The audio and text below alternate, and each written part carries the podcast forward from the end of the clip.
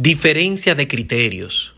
Uno de los temas que más trato con los emprendedores y empresarios en nuestro país es el que deben de estar preparados para entender y aceptar que no todo el que traten estará de acuerdo con sus criterios sobre cómo llevar o emprender una tarea en específico dentro de sus proyectos.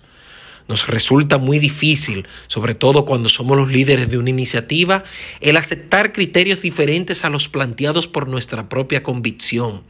Pero es ahí, justamente ahí, cuando tenemos que idealizar y saber que cada individuo es un conjunto de ideas, pensamientos y sentimientos que los mueven en direcciones donde muchas veces no son el mismo norte con el cual los líderes quieren iniciar una tarea o proyecto.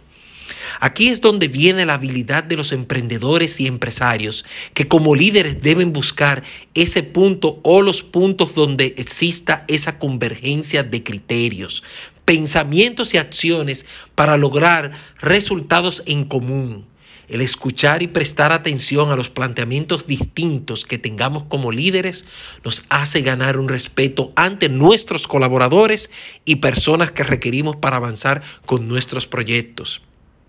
Muchas veces el no aceptar que en las organizaciones, proyectos e iniciativas permeen personas e individuos con criterios distintos a los de sus líderes, crea un caldo para que entonces exista una resistencia hacia ejecutar acciones que vayan en beneficio del conglomerado que habita dentro de una institución.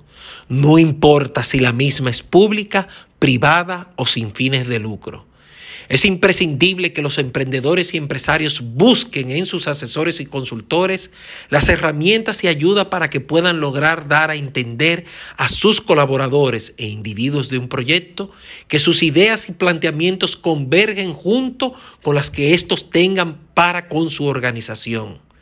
Termino este podcast en el día de hoy con esta frase de Paulo Freire.